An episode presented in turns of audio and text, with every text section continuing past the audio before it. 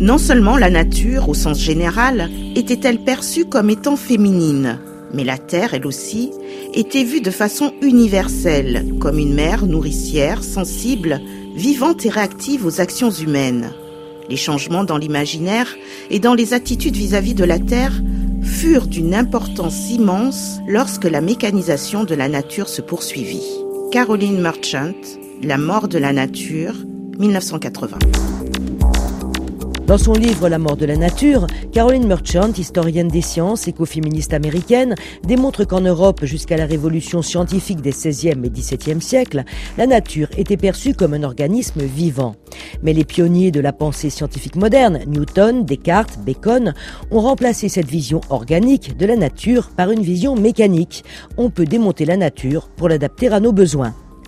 En analysant les textes, Caroline Merchant montre que cette nouvelle vision de l'homme qui domine la nature va également s'appliquer aux femmes et elle fait le lien avec les grandes chasses aux sorcières qui causeront des dizaines de milliers de victimes en Europe à partir du XVIe siècle. Catherine Larère, professeure de philosophie émérite à l'Université de la Sorbonne et autrice de nombreux articles sur l'écoféminisme. Elle travaille beaucoup sur une comparaison très très ancienne, hein, qui fait que nature, dans quantité de langues, ça se dit au féminin. Donc la nature est comparée à une femme, et en même temps, les femmes sont comparées à la nature. Et donc ces métaphores lient les femmes et la nature d'une façon qui dit non seulement leur contenu, mais comment on doit se conduire avec elles pour résumé en une image simple, si on conçoit la nature comme une mère, hein, eh on ne fouille pas les entrailles de sa mère. Eh bien, passer d'une conception de la nature à l'autre, de l'idée que on respecte la mère, à l'idée de la nature comme une machine, ça implique d'autres rapports à la nature, mais à travers la métaphore qui compare constamment les femmes et la nature, à travers les femmes aussi. Donc il y a un changement d'attitude vis-à-vis de la nature, il y a aussi un changement d'attitude vis-à-vis des femmes. Les procès des sorcières en sont le moment où ça tourne. La nature animée, vivante, fut déclarée morte, tandis que l'argent inanimé, mort, fut doté de vie. La nature, les femmes, les noirs et les ouvriers ont été mis sur la voie d'un nouveau statut de ressources naturelles et humaines offertes au système mondial moderne. Pour Caroline Merchant et les écoféministes, le patriarcat est responsable de l'asservissement des femmes et le capitalisme des désastres écologiques, d'où la convergence des luttes.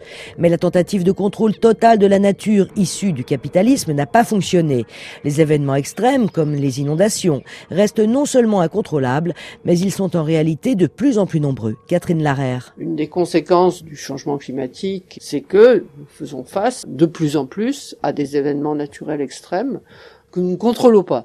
C'est notre fait, puisque le changement climatique est le résultat des actions humaines, et on pourrait dire que c'est parce que nous ne sommes jamais intéressés dans la nature qu'est-ce que nous pouvions maîtriser, contrôler, que nous avons finalement complètement ignoré tout ce qui échappait à ce contrôle, et donc plus nous devenions puissants, plus cette nature qui nous échappe devenait importante.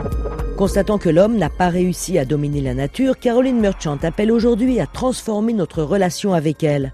Nous devons créer un nouveau partenariat fondé sur l'éthique, car la meilleure solution pour les communautés humaines et non humaines, c'est d'arriver à vivre ensemble en interdépendance. The greatest good for the human and non-human communities is in their mutual living interdependence.